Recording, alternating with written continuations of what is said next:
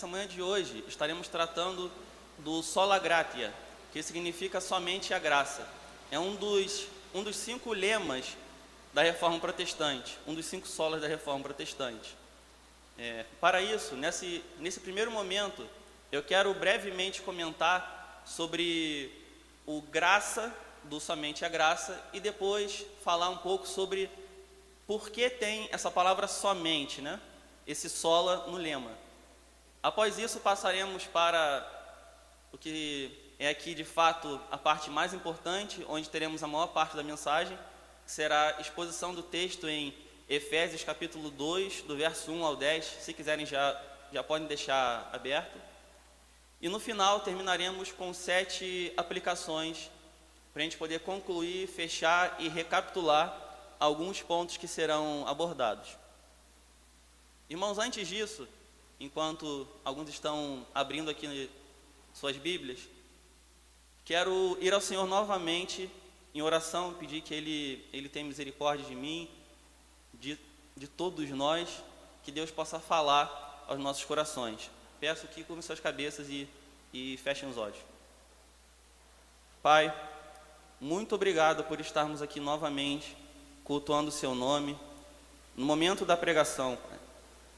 Eu te dou graças por hoje poder falar da Sua graça, Senhor. Deus, eu, eu não sou digno de falar em Seu nome. Mas isso aqui não é sobre. Isso aqui não é sobre esse teu filho adotado, Pai. É sobre a glória do seu filho eternamente gerado, Jesus Cristo. Portanto, tem misericórdia de nós e coloca as tuas palavras em minha boca, Senhor, que se eu esqueci alguma coisa importante que deveria falar, ou se eu planejei falar alguma coisa que não é do seu coração, Deus que eu esqueça, livra-me do pecado terrível que seria dar um falso testemunho ao teu respeito. Fala ao nosso coração, nos conforma a imagem de teu filho, para a tua glória somente. Em nome de Jesus. Amém. Irmãos, para começarmos brevemente, somente a graça. Vamos tratar um pouco. Quero mencionar rapidamente aqui quatro definições para a gente entender o que seria graça. Isso de uma forma bastante simples, e essas definições elas serão restritas ao aspecto do relacionamento. Quero falar um pouco sobre misericórdia, justiça, injustiça e graça. Só o que é tratar alguém com misericórdia, o que é tratar alguém com justiça, com justiça ou com graça. Misericórdia, não fazer a alguém o mal que ela merece. Por exemplo, nós somos cristãos, salvos pelo sangue de Cristo. Conhecemos a palavra de Deus, pecamos. Deus manifesta a sua misericórdia não nos matando naquele exato momento. Misericórdia. Justiça, fazer a alguém o que ela merece, seja bom ou seja mal. Injustiça, fazer o mal a alguém que merece o bem. Graça, fazer o bem a alguém que merece o mal. Se repararam, são definições só a respeito de relacionamento, de tratar, de tratamento. Então, graça, a graça de Deus se manifesta a nós quando Ele nos faz o bem apesar de merecermos o mal. E o somente a graça está relacionado ao nosso processo de salvação, a como Deus nos salvou em Cristo Jesus. Mas nesse lema nós temos uma outra palavra, o somente. E por que nós temos um somente aqui? Já que é a respeito da graça, precisamos entender o seguinte: no contexto, quando criaram esse lema, foi necessário ter essa palavra, de outra maneira eles não colocariam isso aqui. Se já fosse de senso comum, que era somente pela graça. Mas a existência do somente nesse lema nos indica que estavam ensinando, estavam acreditando que haviam outras coisas, ou que era por meio de outra coisa, e não pela graça de Deus. Bem, quando esse termo foi cunhado, quando esse lema, o sola gratia, o somente a graça, nós vivíamos na época dos dias da Reforma Protestante, quando o pesadelo de Santo Agostinho estava mais vivo do que nunca. E o que, que era isso? A ideia da salvação pelas obras, ainda que seja a salvação pelas obras junto com a graça.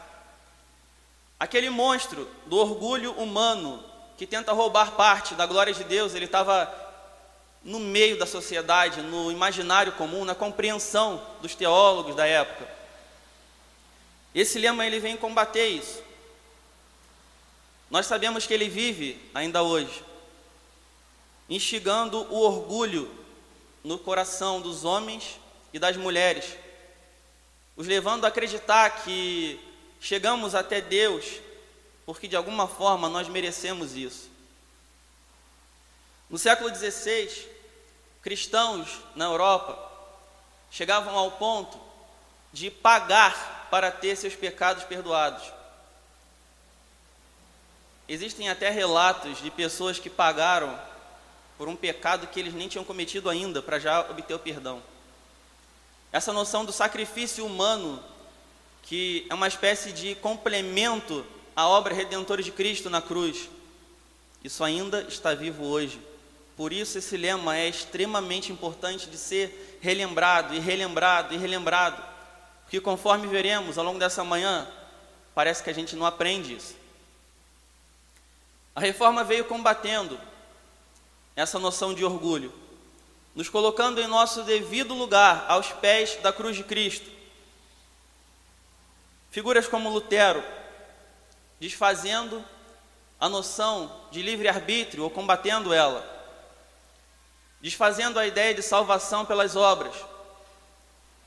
Zwinglio, na Suíça, aquele que precedeu João Calvino, ensinando a distinção que existe entre o Criador e as suas criaturas, nos ensinando que Roma não é Nova Jerusalém, que o Papa não é Cristo e que a tradição ela não está em pé de igualdade com as sagradas Escrituras.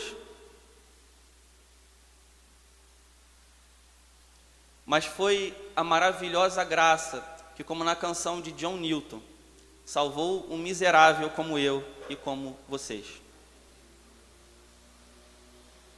Vamos tratar a respeito do nosso texto. Efésios capítulo 2, verso 1 ao 10. Peço que durante toda a exposição mantenha sua Bíblia aberta, até mesmo confira se faz sentido o que a gente está dizendo aqui, não tem problema nenhum. Conforme disse o Alexandre muito bem domingo passado, absolutamente ninguém vai ficar ofendido porque vocês estão lendo, pelo contrário, é uma alegria muito grande para todo mundo. Vou usar aqui a versão NVI e depois vou comentar uma coisinha breve sobre o que diz a Ara no início desse versículo. Efésios 2, verso 1. Vocês estavam mortos em suas transgressões e pecados, nos quais costumavam viver quando seguiam a presente ordem deste mundo e o príncipe do poder do ar. O espírito que agora está atuando nos que vivem na desobediência. Anteriormente, todos nós também vivíamos entre eles, satisfazendo as vontades da nossa carne, seguindo os seus desejos e pensamentos. Como os outros, éramos por natureza merecedores da ira Todavia, Deus, que é rico em misericórdia, pelo grande amor com que nos amou, deu-nos vida juntamente com Cristo, quando ainda estávamos mortos em transgressões. Pela graça vocês são salvos. Deus nos ressuscitou com Cristo e com Ele nos fez assentar nos lugares celestiais em Cristo Jesus, para mostrar, nas eras que hão de vir, a incomparável riqueza de Sua graça demonstrada em Sua bondade para conosco em Cristo Jesus. Pois vocês são salvos pela graça, por meio da fé. Isto não vem de vocês, é dom de Deus. Não por obras, para que ninguém se glorie. Verso 10. Porque somos criação de Deus, realizada em Cristo Jesus, para fazermos boas obras, as quais Deus preparou de antemão para que nós as praticássemos. Carta de Efésios foi escrita por Paulo, provavelmente por volta do ano 62 depois de Cristo. quando este se encontrava provavelmente preso em Roma, em sua prisão domiciliar em Roma. Ela faz parte de um grupo maior chamado Cartas da Prisão. É importante termos isso em mente para compreendermos principalmente os três primeiros versículos de Efésios capítulo 2. A cidade de Éfeso era talvez a cidade mais importante da província romana da Ásia, já naquele momento. Essa província ficava na atual costa ocidental da Turquia, onde diversas igrejas importantes se desenvolveram ao longo da história. Paulo havia passado ali três anos, ou seja, o autor ele conhece muito bem os seus leitores, ele não está tratando a desconhecidos aqui. Ou seja, Paulo conhecia os problemas daquela igreja, conhecia os seus lados positivos. Tenham isso em mente. Éfeso era conhecida por ter uma das sete maravilhas do mundo antigo, o templo à deusa Diana. A cidade também era conhecida como uma alimentadora da deusa, já que nos, nos locais de comércio, nos entre aspas açougues, as carnes eram oferecidas à deusa Diana. Foi lá que, quando descobriram que Paulo era judeu de nascimento, gritaram por quase duas horas a grandeza do ídolo deles, tentando ofuscar a voz de Paulo, sua voz humana. Ali ele quase morreu. Ou seja, uma cidade hostil, mas uma cidade onde tinha uma igreja que crescia e era influente na região e que Paulo, o escritor, amava muito.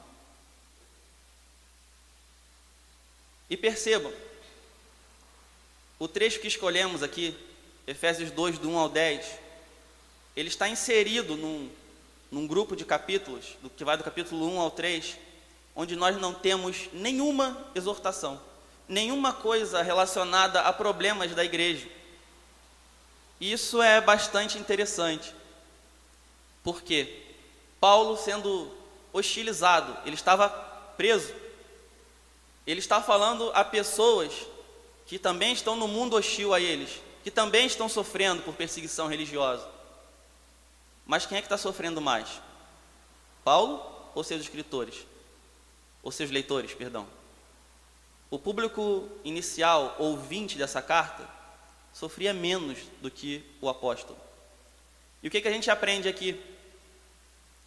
Se nós esperarmos um momento na vida onde a gente não tenha problema nenhum para poder confortar algum irmão, passaremos toda a nossa vida nessa terra sem nunca consolar ninguém.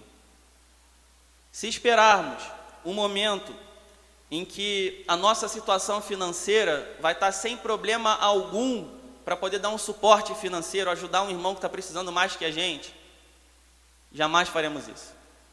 Nunca vai ter um mês em que ninguém da sua família planejou alguma coisa para aquele dinheiro. Nunca vai ter um mês onde você podia usar aquela verba com alguma coisa que você precisa ali. Mas sigamos o exemplo dos irmãos de 2 Coríntios capítulo 8, quando ensina que os crentes da Acaia, os crentes pobres da Acaia, atual Grécia, ajudaram os mais pobres da Judéia. O trecho de Efésios, vamos tratar um pouco da estrutura e de como isso se move ao longo do discurso. Em Efésios 2:1 está localizado numa narrativa que vai da morte para a vida. Morte em pecado para a vida em Jesus Cristo. Do 1 ao 3, nós temos uma sentença incompleta, onde nós temos um dilema terrível sendo levantado, que será melhor resolvido ao longo do discurso. No início do verso 5, temos uma retomada dos primeiros três versículos desse trecho.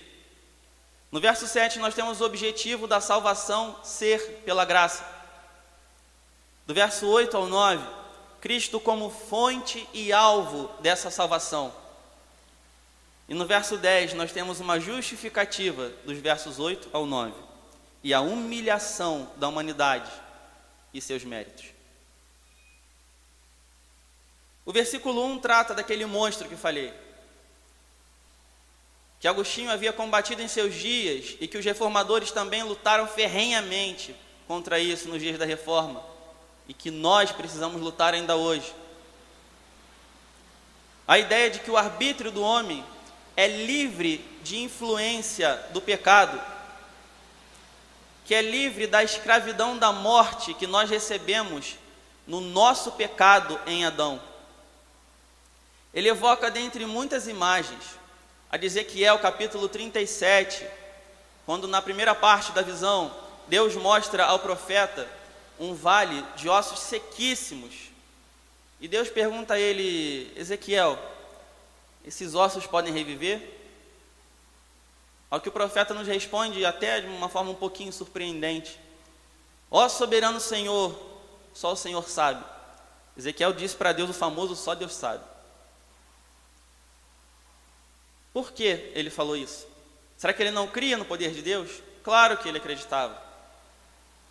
Só que Ezequiel, como todo profeta, ele sabia que Deus restaura o homem por meio da pregação. Mas como pregar a mortos antes que Deus os dê vida para que possam ouvir? Morto não expressa reação, morto não se arrepende. Mortos não têm ouvidos, como é que eles podem ouvir a pregação do Evangelho? E é então que Deus responde, até de uma forma, um certo, um certo senso de humor. Deus orienta o profeta a dizer o seguinte: Ossos secos, ouçam a palavra do Senhor. Mas o osso não tem ouvido. Embora essa visão se refira à restauração da nação de Israel, a gente pode aprender uma coisa importante aqui e entender isso sendo evocado no início do texto, em Efésios 2, do 1 ao 3. Ela trata da restauração do homem, a regeneração. Nós vemos Deus orientar o profeta de uma forma que o próprio Deus faz hoje. Se Deus não tivesse nos ressuscitado de nossos pecados, onde estávamos mortos, Seria completamente inútil nos mostrar a nossa condição de miséria e escravidão em nossas transgressões. Não poderíamos ouvir a mensagem, ela chegar ao nosso coração, porque um morto é só osso. Além dessa imagem, o texto também, esse trecho, essa construção, do verso 1 ao 3, ela é vista em Colossenses 2,13. E a diferença principal é que aqui em Efésios, ela inicia com um tom dramático. E se os irmãos repararem na Ara, quem tem aí a versão Almeida Revista e atualizada, perceberam que esse texto não começa com uma notícia ruim. O início do verso 1 do capítulo 2, na Almeida Revista e atualizada, começa com uma notícia muito boa. Ele vos deu vida. Só que no texto grego, essa, essa passagem, essa construção positiva, ela não se encontra aqui. E a NVI preservou muito bem, resguardando a intenção autoral, a intenção do discurso de Paulo. Porque a ideia de Paulo é primeiro mostrar a morte, o pecado, para depois falar da graça. As boas novas do Evangelho começam com uma notícia muito ruim. Todos nós estamos mortos sem Cristo. A parte boa da notícia é que estamos mortos sem Cristo. E o que podemos aprender com isso? Ninguém nunca conhecerá a graça de Deus sem que antes esteja plenamente convencido de seu pecado. Nunca evangelize alguém ensinando sobre o amor de Deus sem ensinar de seu ódio ativo pelo pecado. Evangelismo que não fala da ira de Deus não é evangelismo. É a pior forma de anestesia espiritual. Você não estará conduzindo pessoas à salvação em Cristo, mas estará tranquilizando pecadores que estão indo alegremente, pensando que está tudo bem, ao inferno. Do verso 2 ao verso 3, existe um paralelo importante a ser observado. Reparem, reparem, na conjugação aqui do verbo seguir. É muito importante a gente ver um detalhe aqui nesse paralelismo que existe. Versículo 2: Nos quais costumavam viver, ou seja, está falando dos pecados e das transgressões nas quais costumavam viver. Quando seguiam a presente ordem deste mundo e o príncipe do poder do ar, o espírito que agora está atuando nos que vivem na desobediência, ou seja, seguiam o diabo. Forma simples e clara. Príncipe do poder do ar, poderes do ar, potestades do ar se refere a forças invisíveis, assim como o ar é invisível. Verso 3, segunda parte desse paralelo. Reparem o que o verso 3 vai dizer que estávamos seguindo. Anteriormente, todos nós também vivíamos entre eles, satisfazendo as vontades da nossa carne, seguindo os seus desejos e pensamentos, ou seja, da carne. Na verdade, tem até dois paralelos aqui dentro. Versículo 2, ele falou: vocês seguiam, tá? se referindo aos gentios de Éfeso, aqueles que não são judeus. Versículo 3, nós, ou seja, judeus de nascimento, coloca todo mundo debaixo do pecado, assim como Paulo vai discorrer melhor em sua carta aos Romanos.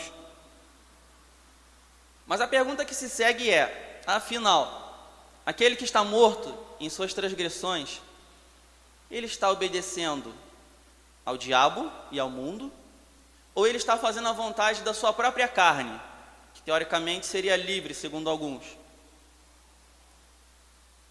A resposta para isso é que eles estão, é que eles estão, todos aqueles que permanecem mortos em pecados, estão fazendo a vontade da sua carne, a sua própria vontade, que obedece de forma escrava ao diabo. Esses versículos também nos ensinam que ninguém pode dizer que pecou por causa do diabo, por causa de solidão, devido aos seus traumas de infância, assim como Adão não pôde dizer que a culpa foi de Eva, ele quis tomar do fruto proibido.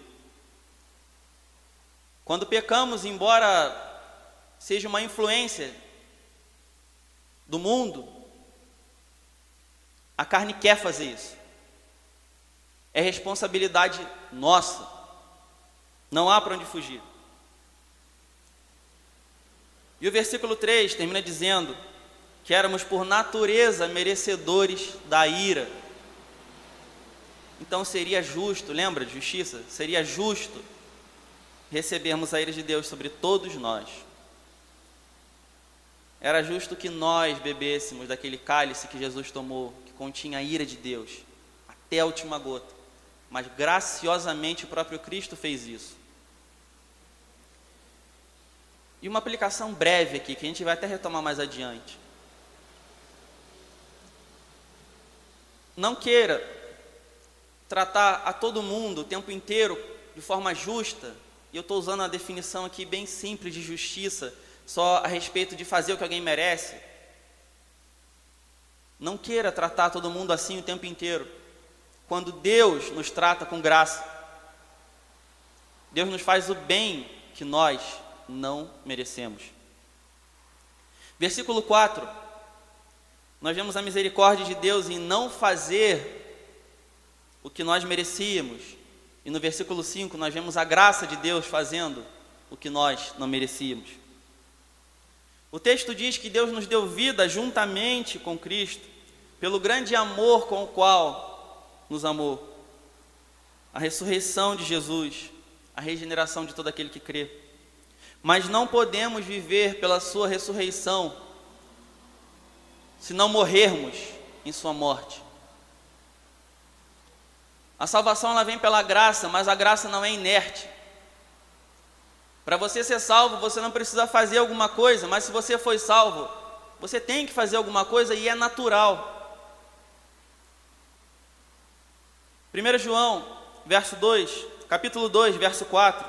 Aquele que diz eu conheço, mas não obedece a seus mandamentos é mentiroso e a verdade não está nele.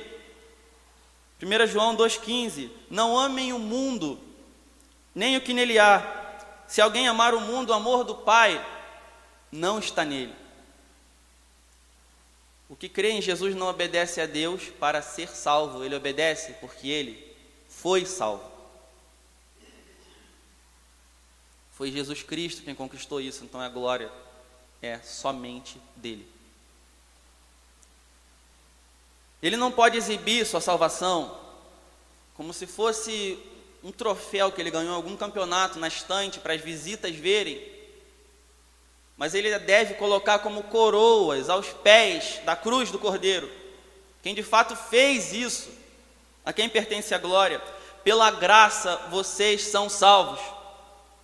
O verso 5 nos diz que Deus nos deu vida juntamente com Cristo, e no 6 ele confirma que de fato isso foi por meio de Sua ressurreição. Isso já bastava, já seria maravilhoso. Mas a graça de Deus, ela é sem limites aos eleitos. Ele também nos fará reinar com Ele, e em certo aspecto já faz. O objetivo disso, a versículo 7, em mostrar nas eras que hão de vir a incomparável riqueza de Sua graça, demonstrada em Sua bondade para conosco em Cristo Jesus. Pelo trecho eras que hão de vir, a gente vê um aspecto do reino de Cristo, do do já e do ainda não. Em certo sentido, Jesus já reina. Em outro sentido, ele ainda assumirá o seu reinado, conforme foi lido aqui hoje. É verdade que a graça de Deus se manifesta a todos, indistintamente, em certo aspecto. Por exemplo, Mateus capítulo 5, verso 45. Ele faz raiar o seu sol sobre maus e bons, e derrama chuva sobre justos e injustos. Mas essa graça, essa graça sem medida, essa graça salvadora, ela não existe separada de Cristo. Esse é o exclusivismo bíblico do Evangelho. Tudo bem, todos os caminhos podem levar a Deus, mas se você não for através de Cristo, você não encontrará um pai que lhe dirá: entra no gozo de teu Senhor, mas um juiz que dirá: Nunca o conheci, afastem-se de mim, todos vocês que praticam a iniquidade. Vá por meio de Cristo. Todo homem e mulher que já nasceu desde Abel, já nasceu morto. E se ele nunca ouviu falar de Cristo, e nunca creu na promessa do Messias, como era a salvação pela graça no Antigo Testamento, Está no inferno agora. Juntamente com eles estão e estarão todos aqueles que chegarem aos portões dos céus confiando na sua própria santidade. Eles nem chegarão lá, na verdade. Efésios 2, 8. Pois vocês são salvos pela graça por meio da fé. Isto não vem de vocês, é dom de Deus. O início do versículo 8, se repararem, ele diz a mesma coisa do final do versículo 5. Vocês são salvos pela graça. A NVI muda umas palavrinhas ali de, de posição. O texto grego ele usa exatamente as mesmas palavras, nas mesmas posições, na mesma conjugação verbal uma repetição clara para poder trazer de volta o que ele estava dizendo antes. Continuar aquele discurso de antes. E temos também que levar em consideração que Paulo, ele é judeu de nascimento. Quando um judeu quer enfatizar alguma coisa, como é que ele faz? Ele repete. Uma das formas principais, ele repete aquilo. É como se o autor estivesse dizendo: olha só, no meio de tudo isso importante que está sendo dito aqui, Prestem atenção nisso. É pela graça que vocês são salvos.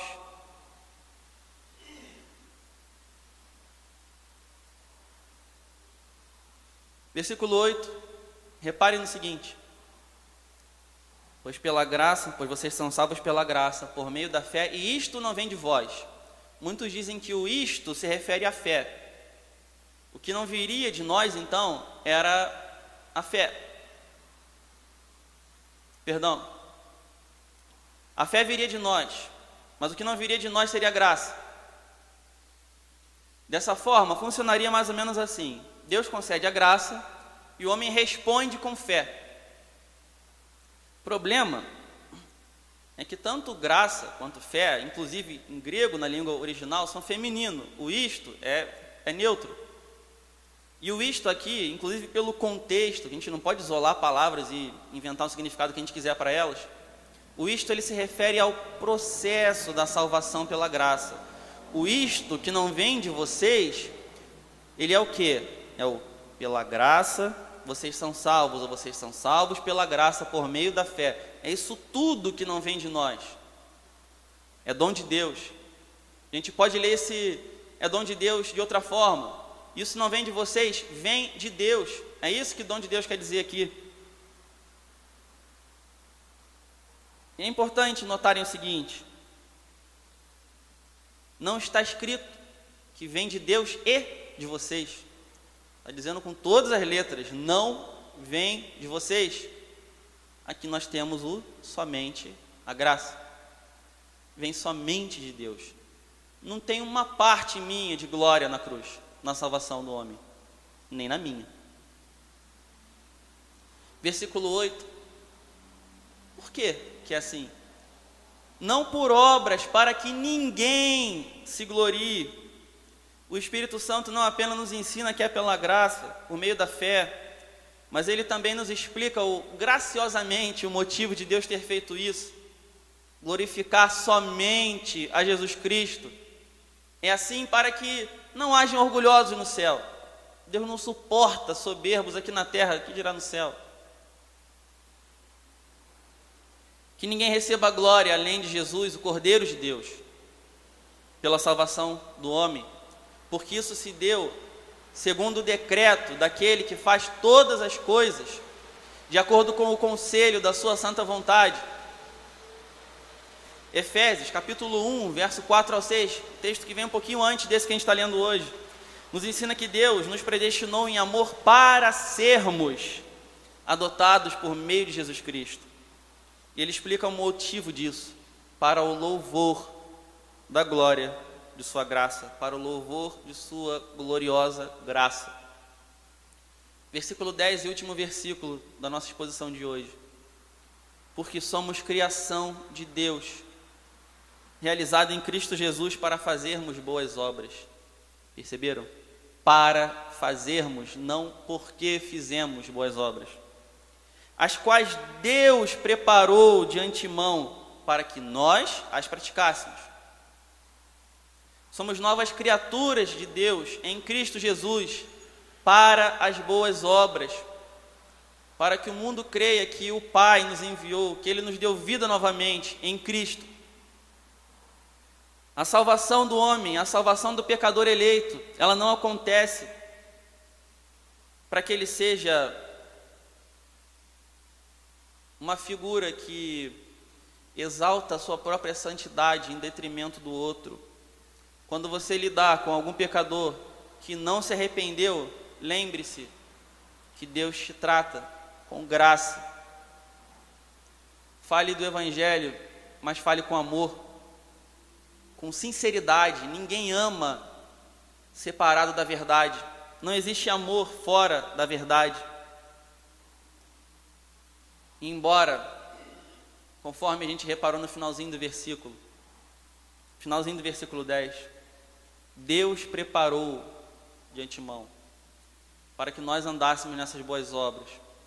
Embora nós pratiquemos essas coisas boas, embora você e eu obedeçamos a Deus, quem preparou essas boas obras não, não fomos nós, não, não é algo que partiu de nós, ela partiu do coração de Deus. Até a obediência a Deus tem sua origem em Deus. Portanto, a glória de quem? De Deus. Somente a graça nos lembra que não há nada em nós que seja bom o suficiente para Deus, que não tenha a sua origem no próprio Deus. Talvez você esteja pensando agora, tá bom, eu já sei sobre tudo isso aí de sola grátis que você está falando já vi um monte de vídeo na internet, já li livros, conheço a Bíblia, conheço a palavra de Deus. Mas então por que, que a compreensão do sola gratia não te mantém de joelhos da hora que você acorda até a hora que você vai dormir? Por que, que isso não muda a forma com a qual você trata as pessoas no seu dia a dia? Por que nós insistimos em retribuir somente de forma justa quando Deus nos trata de maneira graciosa? Problema, a gente aprende desde criancinha que a vida é regida pela meritocracia. E até certo ponto, de fato é.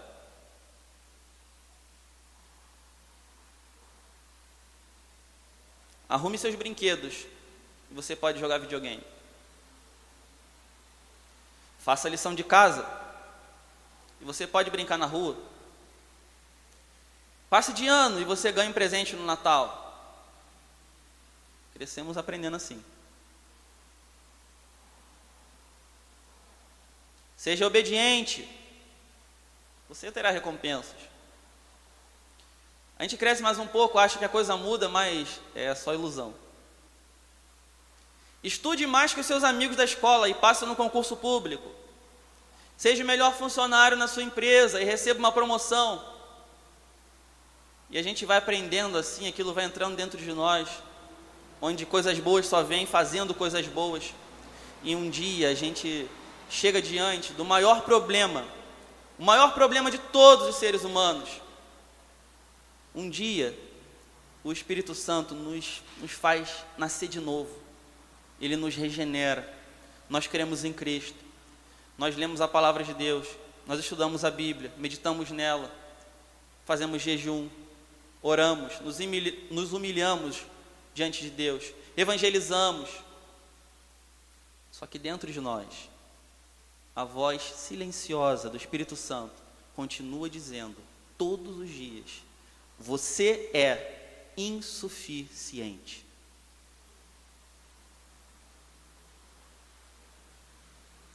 A razão para isso é que a santidade de Deus é, é grande demais.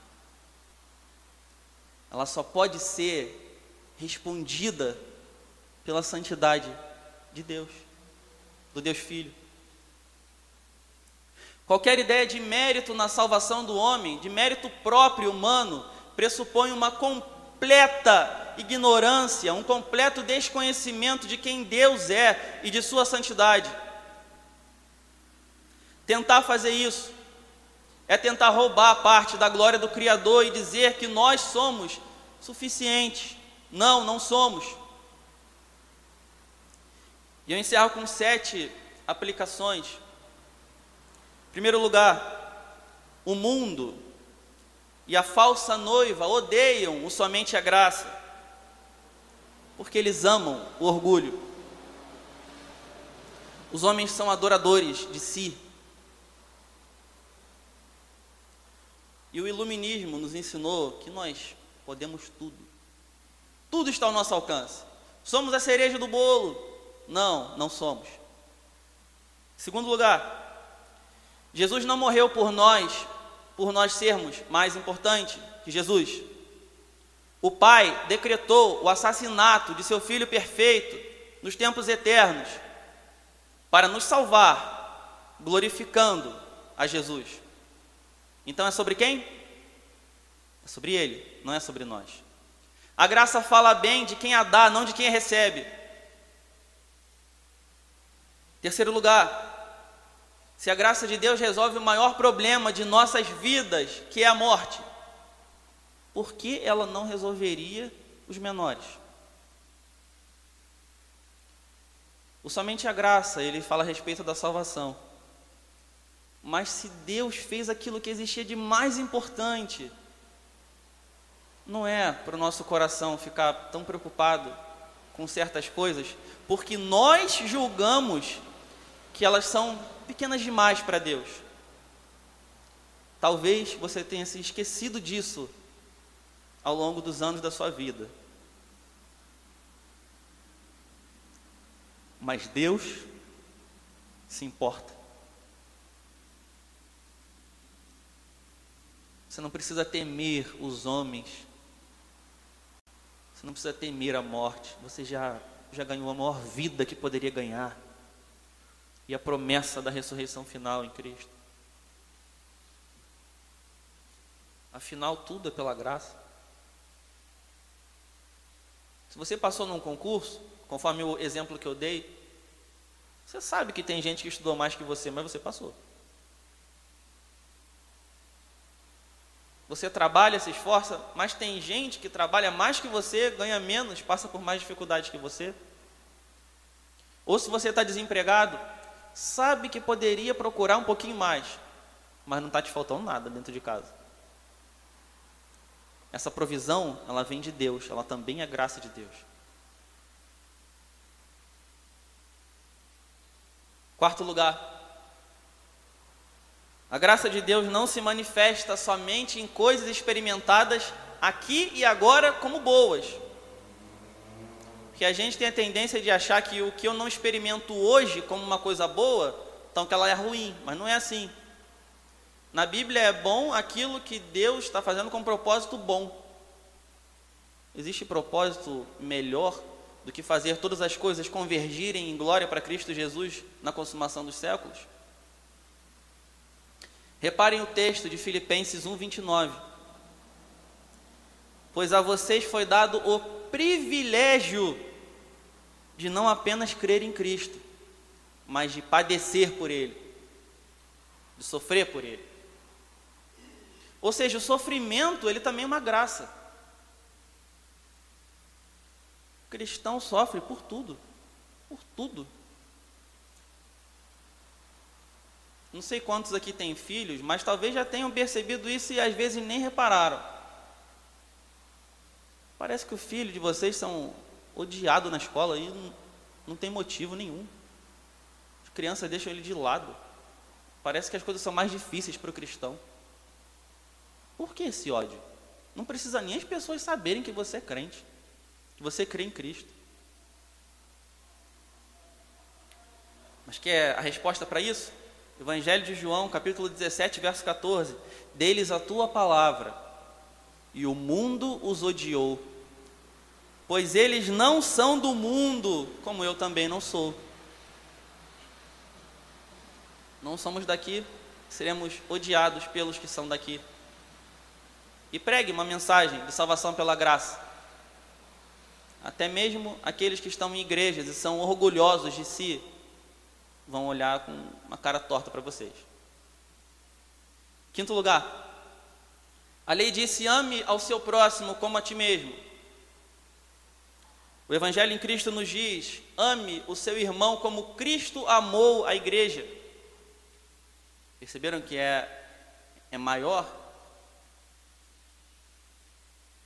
Retribuam as ofensas uns aos outros com o bem Perdoem as ofensas uns aos outros. Cuidem uns dos outros. Não queiram tratar uns aos outros só de forma justa. Me fez o bem, eu retribuo com o bem. Me fez o mal, eu, lá deixo de lado. Deus não nos trata assim. Você sabe disso. Todos os dias, Deus não nos trata assim. Se necessário, se um dia for necessário, dê sua vida pela igreja como o escritor dessa carta, deu sua vida pelo Evangelho. Sexto lugar, ter fé em Jesus não te faz mais digno da salvação, só te faz mais consciente do seu pecado e de que você precisa de Cristo Jesus. Mas não fique imerso em trevas de desespero, olhando para si mesmo. Olhe para Cristo, a sua esperança, a sua única esperança sua única esperança. em sétimo e último lugar, adivinhe, descansem na graça de Deus. Descanse que é somente pela graça, e não pelas nossas obras. Há uma beleza em nossa insuficiência, porque ela aponta para a suficiência de Cristo. E se o meu fracasso exalta o triunfo do meu rei, então tudo bem. Se a minha incapacidade, a minha fraqueza revela o quão poderoso Jesus é, tudo bem. John Knox disse, já no final da sua vida: Não busquei eminência, riquezas ou glória. Minha honra era fazer reinar Cristo Jesus. Você não precisa deixar um legado para gerações recordarem o seu nome. Não é se daqui a 100 anos vão lembrar quem você é, as coisas boas que você fez, não é isso que vai mudar a vida deles. Você não precisa lutar pelo seu nome. Já temos um nome maravilhoso pelo qual lutar. A vida do cristão não é tentar exaltar a si mesmo, é promover o nome que é maior do que o nosso. E nós já temos o nome maravilhoso de Jesus para poder divulgar. Nossa falta de mérito existe, exi, exalta a beleza da cruz de Cristo. E sempre que nos acharmos insuficientes para Deus, e de fato somos, devemos lembrar que na cruz está escrito: a dívida foi paga. Foi paga, acabou. Antes de você nascer. Se a dívida foi paga antes de você nascer, então agora não tem mais nada para pagar. Foi paga em Cristo. Mas lembre-se, a graça não é inerte. Essa impossibilidade de condenação, ela deve nos rasgar de dentro para fora, todos os dias, nos mantendo em humildade para com Deus e para com nossos irmãos. E também para com aqueles que não são nossos irmãos. Porque se Deus não tivesse nos resgatado, estaríamos iguais ou piores do que eles.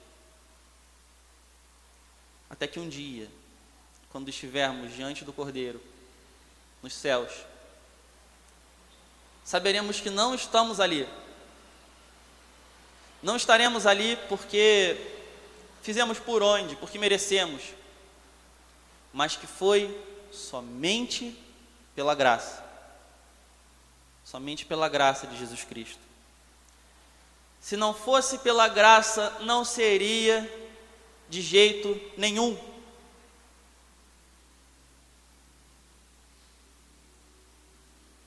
Nós não somos suficientes. Não esqueça disso. Só que o Evangelho não se resume a isso. Tem uma notícia muito boa para você: que, embora você não seja suficiente, Jesus é. Isso basta, isso nos deve fazer descansar em Deus. Que Deus abençoe a todos, que vocês tenham uma semana maravilhosa refletindo na graça de Deus. Obrigado.